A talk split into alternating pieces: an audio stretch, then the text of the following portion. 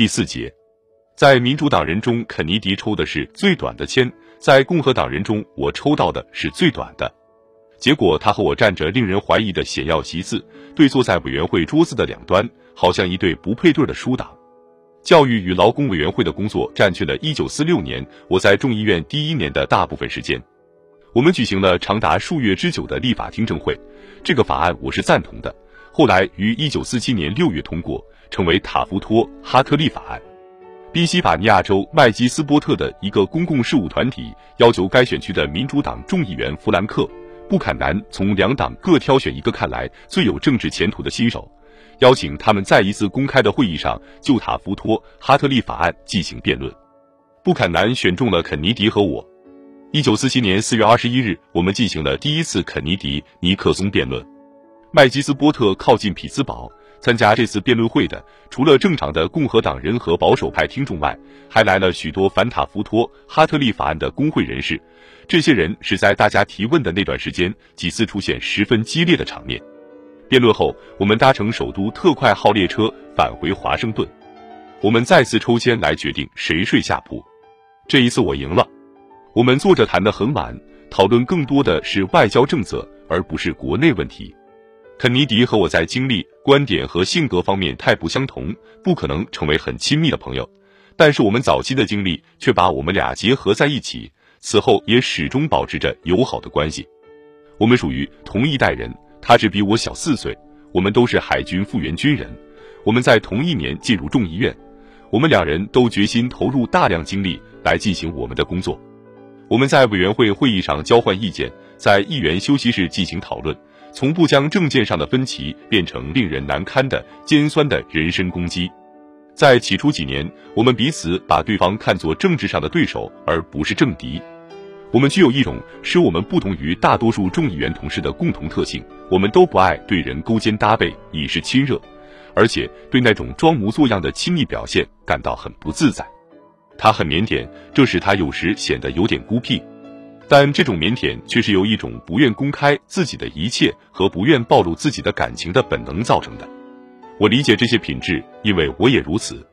一九四七年二月十八日，帕特和我第一次看到了白宫的内部景象。那天，我们出席了杜鲁门为第八十届国会新成员举行的招待会。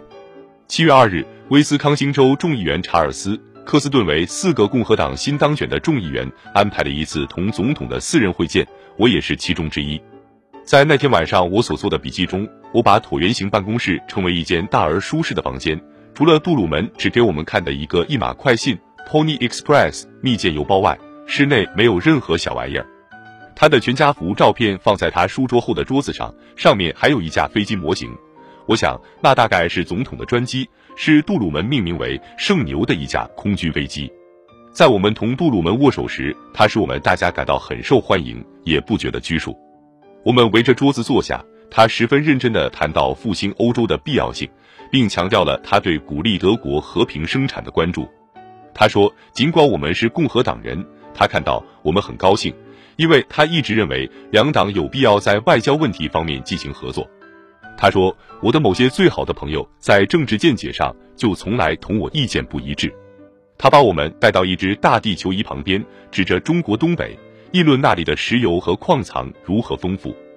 他说：“苏联人把那整个地区都给破坏了，但是他说中国东北会恢复的，并将成为世界上物产最丰富的地区。”接着，他用手掌转动地球仪。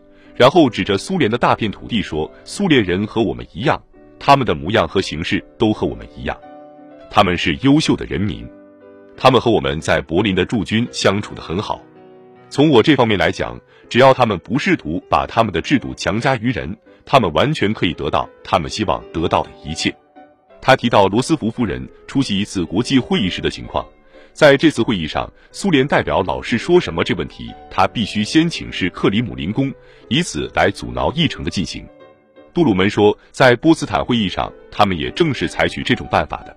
我可是鉴于他们对战争所做的贡献而怀着一片好心前往波茨坦的。他说，从他们对德国和对欧洲所采取的政策来看，他无法理解苏联人想要干什么。他对我们说：“扔原子弹这件事是他不得不做出的一个可怕的决定。”在谈到他的工作时，他说这是世界上最伟大的一出戏。而每周到白宫来采访的新闻记者却是一分钱不花便都看到了。我后来在笔记中说，杜鲁门的力量在于他待人亲切，他的民主态度和他的真诚。二十二年后，我任总统时，帕特和我乘飞机到独立城，把杜鲁门在白宫时弹过的那架钢琴送给他，作为他的总统收藏品。他那时正因感冒而十分痛苦。但他在交谈中那种简练而直言不讳的风度，依旧不减当年。我知道他早已改变了他对苏联人的看法。一九六九年，他对我说：“苏联人都是骗子，你不能信任他们。”在波茨坦会议上，他们什么都同意，最后什么都赖掉。